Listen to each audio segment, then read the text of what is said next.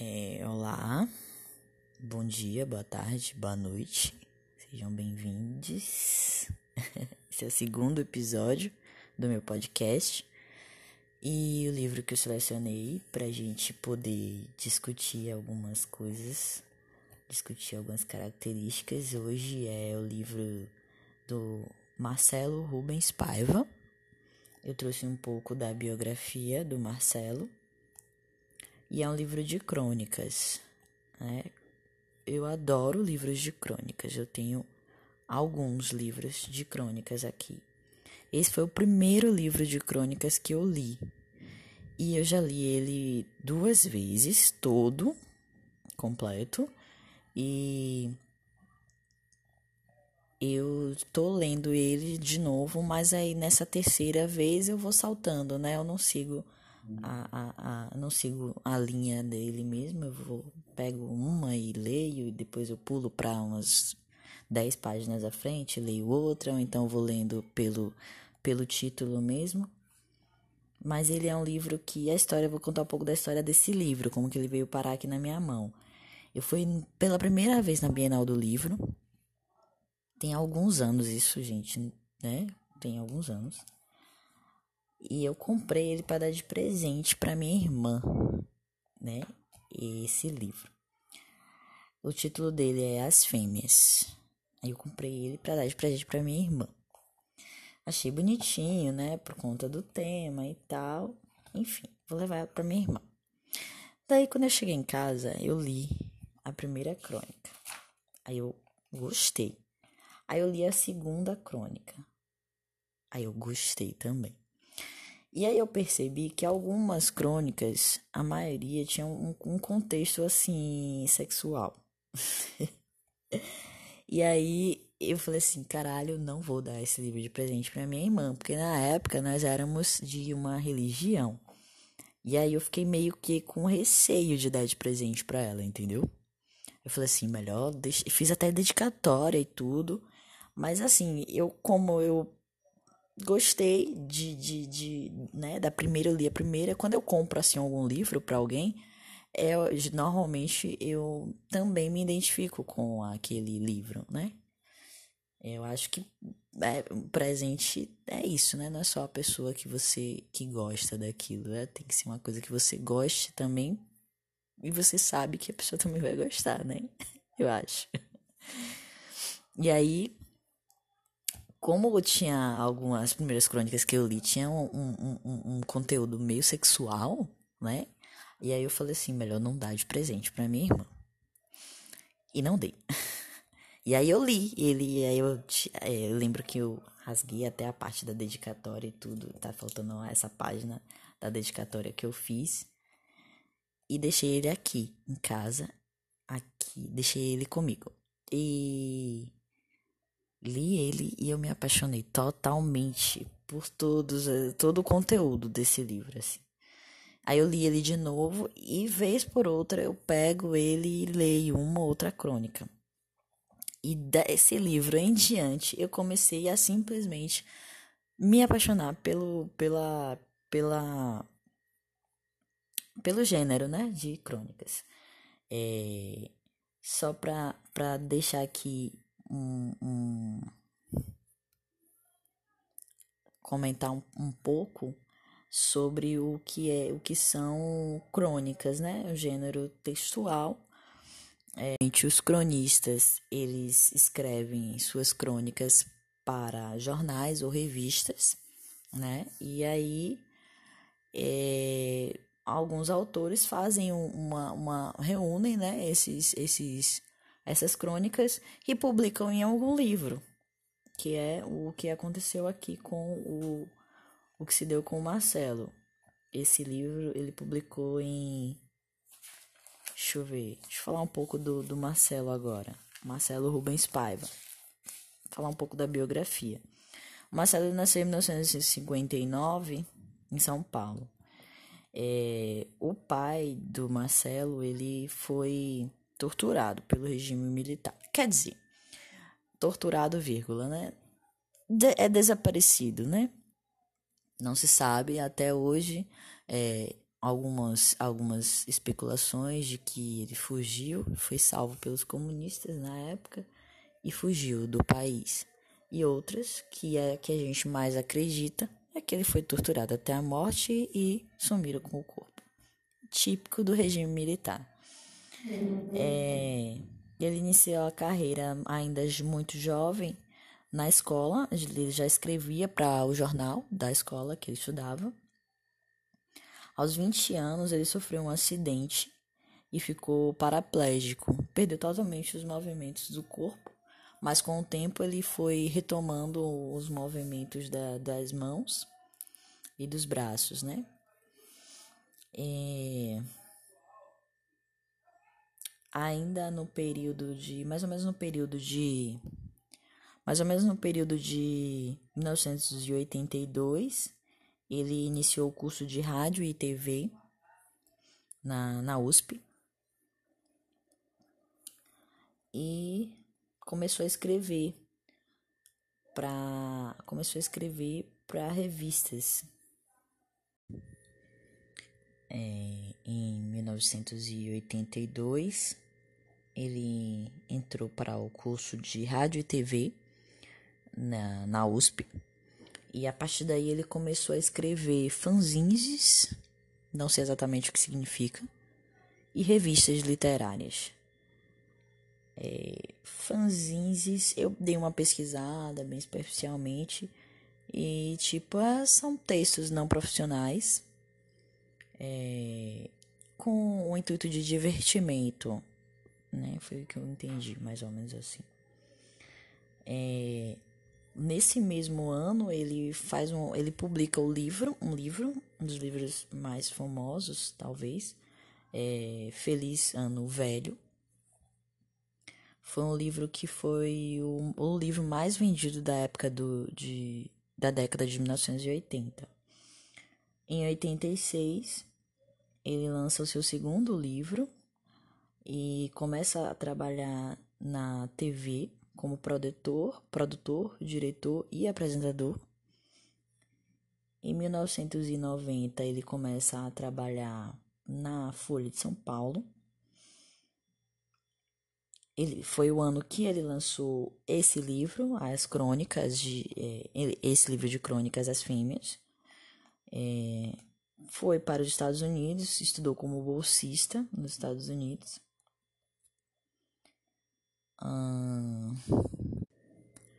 é, nesse ano ele também lança o, um romance Não é Tu, Brasil, e uma peça chamada E aí, comeu?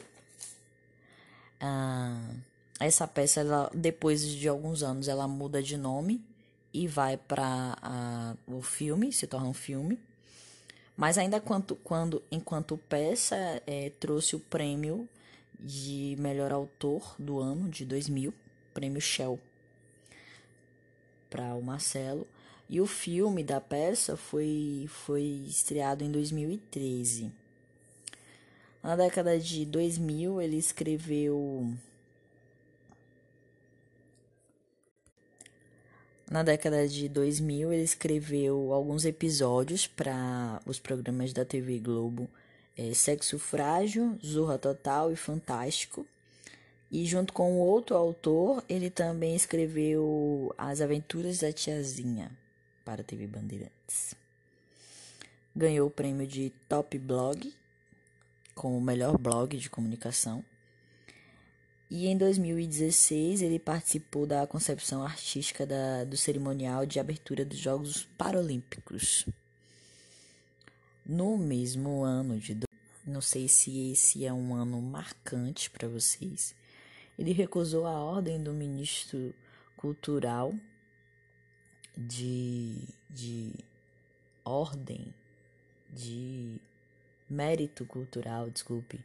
Ordem de mérito cultural é uma homenagem que o governo da época é, quis fazer, né? Mas ele recusou por é, alegou não aceitar homenagem de governo não eleito pelo povo, não eleito pelo voto direto pelo povo, né? Enfim, esse esse é essa é, é um pouco da história do, do Marcelo. Já falei um pouco da história do livro, né, de como ele veio parar na minha mão. Já falei um pouco sobre o que são as crônicas, que é uma um segmento da literatura que particularmente eu gosto bastante. E agora eu vou eu vou ler um pouco de uma das crônicas que eu assim, eu fiz uma seleção eu tinha todas as crônicas preferidas marcadas aqui nas páginas. Só que aí eu não sei por que cargas d'água eu desmarquei todas em alguma época aí da vida. E aí, agora para fazer essa esse, esse podcast, como eu não ia ler todas as crônicas novamente, eu fiz aqui uma seleção baseada no, nos títulos e baseado no que eu ainda tinha de marcação aqui. Aí eu fiz, eu marquei aqui algumas crônicas pra gente ler e depois eu vou fazer alguns comentários. Obviamente que esse livro ele foi escrito nos anos de 1990. Então, é, hoje, quando eu faço a leitura de algumas crônicas, eu consigo problematizar algumas questões, né?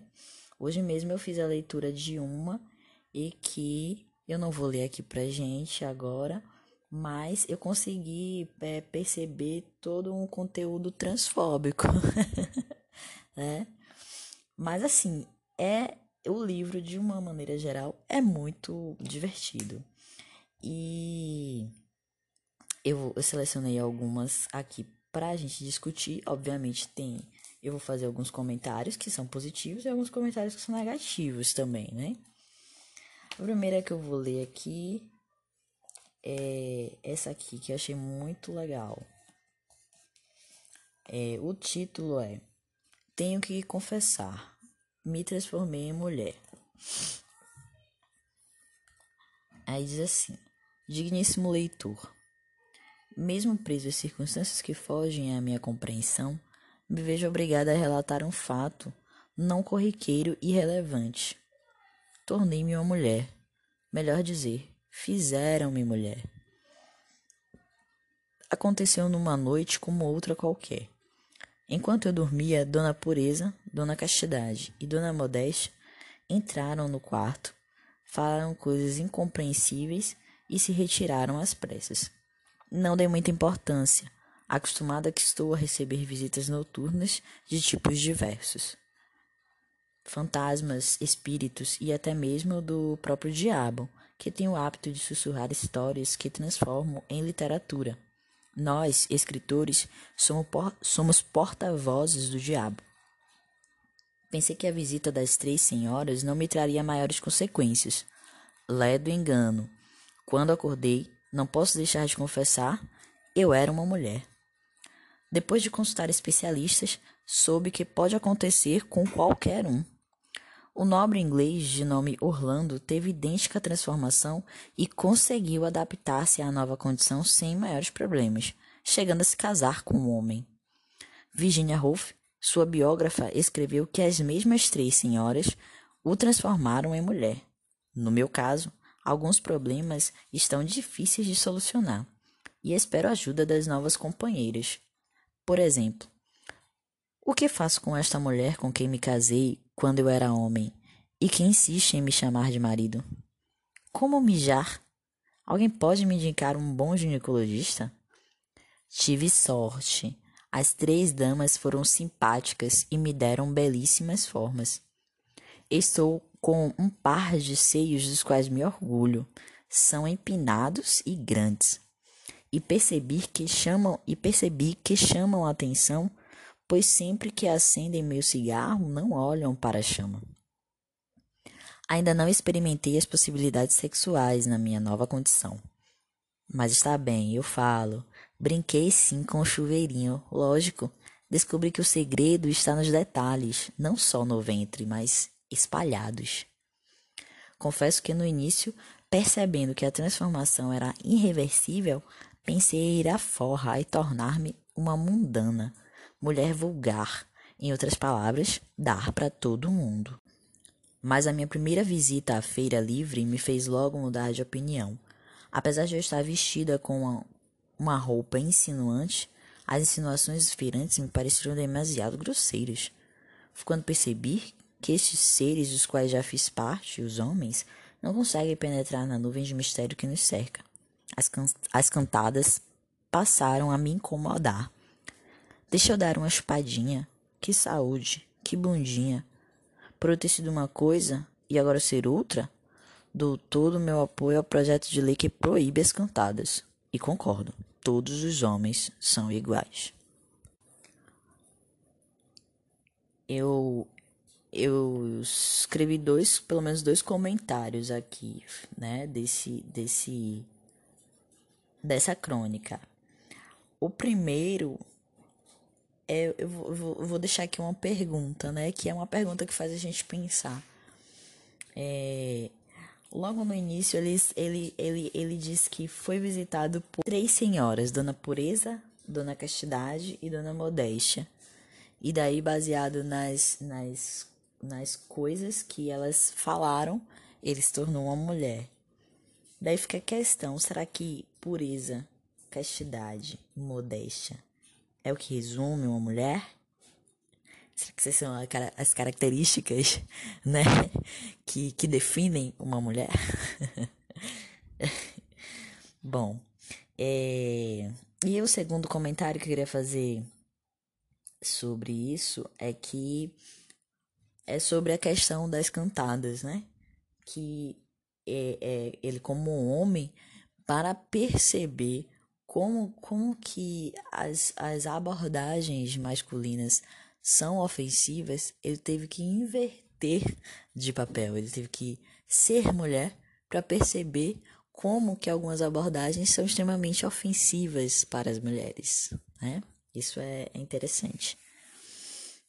Enfim, Outra, a próxima crônica que eu gostaria de ler para vocês é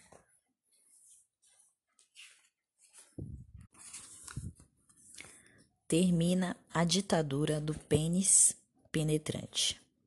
Diz assim: A noite de São Paulo, e bem provavelmente de todas as grandes cidades, se divide em duas épocas: a de antes e a de depois da AIDS. Se Freud segurar, se para Freud, se para Freud seguramos uma taça vazia em busca do néctar do prazer, satisfação da libido, talvez o calendário de toda a civilização ocidental deva ser zerado. Anos A A D A antes da AIDS, depois da AIDS. Há anos anos A A a carência e a solidão paulistana eram curadas com a idazinha à morada do diabo, Madame Satã, Rose, Rose Bombom, Napão, Carbono 14, danceterias, boates, enfim, encruzilhadas. O dilema não era, como hoje, viver ou morrer, mas trepar ou trepar. Trepava-se muito, com muitos, jogava-se limpo. Construiu-se um pacto pelo tesão coletivo, cujo sentido era viver experiências de contemplação sexual. Trepava-se porque é bom trepar, e só. Chegava-se tarde, olhava-se todos, flertava-se, bombas, torpedos e mísseis voavam sobre as cabeças, bombardeio de sangue. Na luz das explosões vinham rostos variados, homens, mulheres e variações. Esfregava-se nos corredores, esbarrava-se nos banheiros, molhava-se nas pistas, entregava-se no balcão. Estava para amanhecer. Os chatos já tinham se recolhido.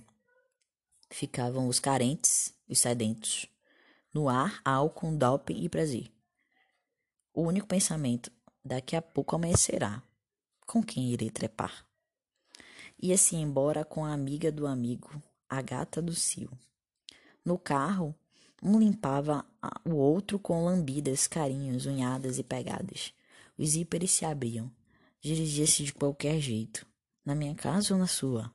Em qualquer lugar. Angeli, o sábio da década.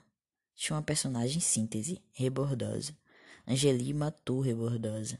Angeli diz que matou Rebordosa com medo de se tornar o seu escravo. Angeli matou Rebordosa porque ela se esconde da AIDS. Rebordosa é, hoje, motivo de falatório. Desperta preconceito. Rebordosa é passado. Hoje, D.A. sai-se da morada do diabo com alguns números de telefone no bolso e uma promessa. Vamos jantar um dia desses. Os amigos têm reclamado. Está duro transar com uma garota. As amigas descobriram a demagogia. Sexo sem amor não dá. Tenho feito enquetes. Por que não usam camisinha? Me olham como se eu tivesse declarado que a Terra é triangular. Uma amiga que adorava trepar e que hoje recolheu-se no casamento me explica: não dá para transar com camisinha. Qualquer movimento mais brusco, ela sai. É uma transa comportada demais, tensa. Temos que ficar atentos à maldita camisinha que pode furar, sair. Acabou. Até prove o contrário, o império do pênis penetrante e chegou a hora de outros povos. É, ele não não faz uma relação direta com os homossexuais, que foi uma coisa que aconteceu na época. Logo quando surgiu, quando se descobriu o, o AIDS e o HIV, as pessoas achavam que isso era, um, que, foi, que era uma infecção é, que era só de homens é, homossexuais, né? E a gente sabe que não, não é dessa forma. E até hoje, infelizmente, até hoje, algumas pessoas fazem essa relação por, por preconceito mesmo, eu acho, na minha opinião, por preconceito mesmo. E enfim, em nenhum momento ele faz esse tipo de. Aqui nessa, nessa crônica, ele, ele faz esse tipo de, de relação, né? O HIV e o AIDS está aí para relações sexuais. Ponto. E negativo que eu observei aqui é quando ele fala do, do pênis penetrante, né? O império do pênis penetrante acabou né? É como se ele tivesse, como se ele fizesse um, um, um como se ele considerasse o ato sexual exclusivo de, de, de, de quando existe a penetração peniana, né? E sexo é, pode ser qualquer coisa. Sexo pode ser qualquer coisa que esteja ali dentro da intimidade de um casal ou de mais de né, de duas pessoas, ou até um contato sexual que você tem consigo mesma, né? Algumas pessoas consideram a masturbação como sexo. E é válido. Então, considerar pênis, o pênis com, e a penetração, e consequentemente a penetração, como sexo não é não é viável, não é o certo, não é mais, não é mais aceitável hoje, né? todas as coisas, é, várias coisas, né? Todas as coisas, várias coisas podem ser sexo, né? E é isso. Vamos pular para a próxima crônica que eu selecionei aqui pra gente. É, a próxima é o título Esperma feminino assusta futuro da nação. E diz assim: É uma pena que pensar em sexo seja a maior preocupação humana. Gasta-se um tempo precioso procurando parceiros. Palavrinha antipoética. Fazendo a corte, realizando o dito e, para alguns, analisando problemas vindos do dito com especialistas da área, os chamados psicanalistas, seres que devem ser extraordinários amantes pelo tanto que conhecem Poderia-se ocupar o tempo que se gasta pensando em sexo lendo, por exemplo, os seis volumes que compõem Em Busca do Tempo Perdido, de Proust. Mas o paradoxo, Proust não teria escrito uma linha se não tivesse pensando tanto em sexo. Padres, freiras e derivados não praticam sexo. Todo o tempo é voltado para Deus. É uma sábia imposição dos mandantes da Igreja Católica impor infidelidade expulsiva ao, ao ser supremo. Anto, Antunes Filho proibia os autores do CPT, Centro de Pesquisas Teatrais, de namorarem entre si. As atenções deveriam ser voltadas para o bem da arte. Antônio está próximo de um líder religioso. Envolve seus súditos com o próximo envolve seus súditos com o poder do conhecimento. Aglutina voluntários através do discurso apocalíptico. O fim do teatro. É um gênio. Pensamos em sexo, os adolescentes mais ainda. É cômica a atuação dos educadores que procuram se aproximar do universo de seus alunos e inventam matérias como educação sexual. Estudei no colégio de padres. Sabíamos mais da matéria que o padreco escalado para ministrá-la. Houve uma aula em que ele nos ensinou a namorar. Disse, com convicção, que não se deve beijar a garota na frente de parentes. Nos tempos da AIDS, imagina a quantidade de besteiras que se tem dito ao futuro da nação. Alguns estudantes de psicologia da USP, com verba da Fundação MacArthur, a Bolsa de Iniciação Científica da Reitoria, montaram um grupo de pesquisa para atuar numa escola do bairro de maior concentração de portadores do vírus de São Paulo. Passaram questionários e fizeram entrevistas para conhecer o perfil cultural, as crenças e as atitudes em relação à AIDS dos alunos que já têm vida sexual ativa. A maioria se julga fora do grupo de risco e não usa camisinha. Muitas garotas não sabem o que é esperma. Somente 23% delas gozam. Uma garota que pediu para o parceiro colocar camisinha foi chamada por ele de vagabunda. Outra acredita que sexo anal em si mesmo que o outro não esteja contaminado, é suficiente para pegar o vírus. Alguns garotos referiam-se ao misterioso esperma feminino.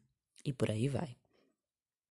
Quem se lembra da atuação do Sindicato das Escolas Particulares de São Paulo frente ao caso Sheila, aluninha de poucos anos, expulsa por ter o vírus HIV? Os responsáveis pelo ensino estão banhados na gorda e imóvel imbecilidade, fruto de ignorância, preconceito e autoritarismo. Na era AIDS, isso é crime. Deveriam ser apedrejados como Mussolini. O ponto positivo que, que, que eu peguei aqui dessa crônica é o fato de, de dele perceber a necessidade de se ter educação sexual, né? Embora ele faça aquela pequena crítica de que eu acho que eu Talvez não ficou muito claro, mas eu acho que é meio irônico, meio com um tom de ironia sobre a disciplina nas escolas, mas ele já finaliza que as pessoas não sabem o que é que estão ensinando, o que é que estão. É, e, e, e as pessoas que já estão se iniciando na vida sexual não sabem direito do, que se trata a, a infecção da AIDS e e não e acham que, que, que, que estão protegidos por mas por conta da ignorância que permeia né, o, o conhecimento deles, que é zero sobre o assunto. Né? Isso traz a atenção da gente que naquela época já era importante e agora também é importante, ainda continua é, é, sendo importante a, a educação sexual para crianças, jovens, adultos, né? Enfim, tem adultos hoje que não sabem algumas coisas aí que era, são importantes. E a educação protege, né? E a próxima e a última, tá? Vamos ver. Próxima e última a glória do desvirginador não é eterna. Amor de pica, fica? Perguntei a umas minas que conheço. Fica por um tempo, responderam de bate-pronto. Foram unânimes. Então não fica. Que tremenda descoberta. Uma premissa, uma premissa rola ao abismo. Atenção, machos. Esqueçam, amor de pica não fica merecia uma pesquisa acadêmica a quantidade de equívocos impregnados nas portas dos vestiários masculinos. Outro equívoco, a glória do desvinador masculino. Só há uma primeira vez na vida de cada um. Algumas são incompletas, dada a complexidade de uma primeira vez. E E todos sabem com exatidão com quem, onde e quando foi a primeira vez. No entanto, homens e mulheres podem fazer o bem ao próximo e serem agentes de muitas primeiras vezes, o que é motivo de orgulho para alguns. Quem já não teve um amigo que se vangloriou, tipo, fiz bem as três próximas? Uma, uma mulher desvirginar um garoto não tem as dificuldades e nuances do universo. Basta ensinar o caminho, dar carinho, acalmar o taradinho e relaxar com o furor do aprendiz. Mas o homem desvirginador, bem, esse se sente o mais homem de todos. Amante professor, o número um. Exige paciência, as barreiras iméticas, membrana popularmente conhecida como cabaço. Existem ímãs e ímãs, diferentes quanto à densidade e à elasticidade. Alguns rompem com pouco esforço, enquanto outros precisam de uma cirurgia. E o homem está lá, com seu bisturi firme, procurando o local a ser perfurado, recuando na dor da parceira, investindo entre trancos e beijos. Depois, sente-se responsável pela mulher que desvirginou Lembra-se dela com frequência. Onde andará minha cria? Pense em procurá-la para saber se está tudo bem, como ginecologista de plantão. Conta para os amigos. Aquela fui eu que pus na vida. Se acha um iluminado, um salvador, um líder, um messias, paisão da vida sexual alheia, o sábio. No entanto, a edição especial da revista Trip é um banho de água fria garotas são perguntadas a respeito das respectivas primeiras vezes. A maioria está segura em apontar que a virgindade é um erro. Algumas preferem o chavão só se deve dar para alguém que ame.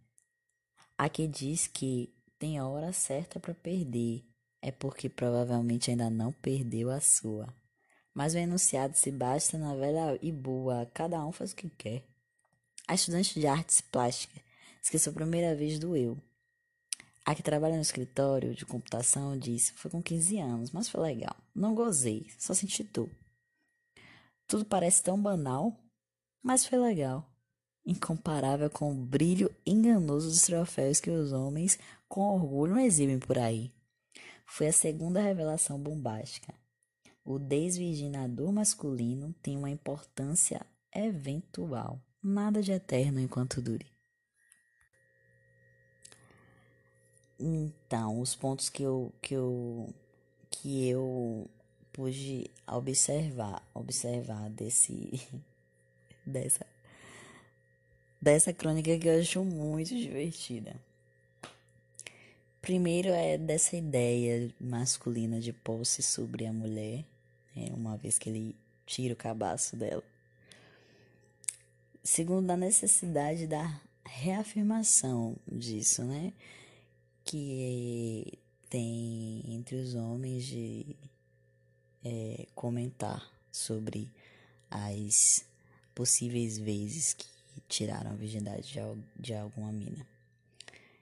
E a terceira é da ilusão de que isso foi uma coisa extraordinária, né? E a gente vê a maioria dos relatos que não, que muitas mulheres têm péssimas lembranças desse momento aí. E eu acho que o ideal mesmo era tirar a virgindade sozinhas em casa, tá?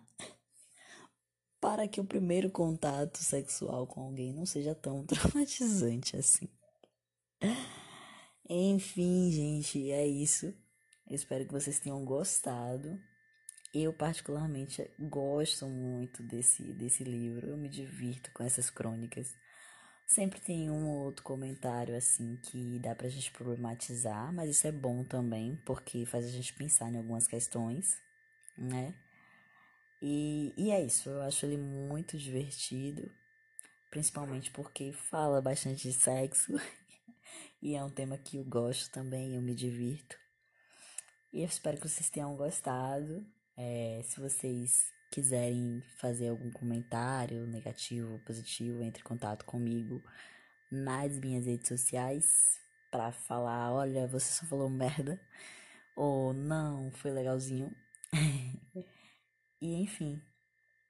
Ajude no, na minha página do Apoie-se. um beijo. Tchau.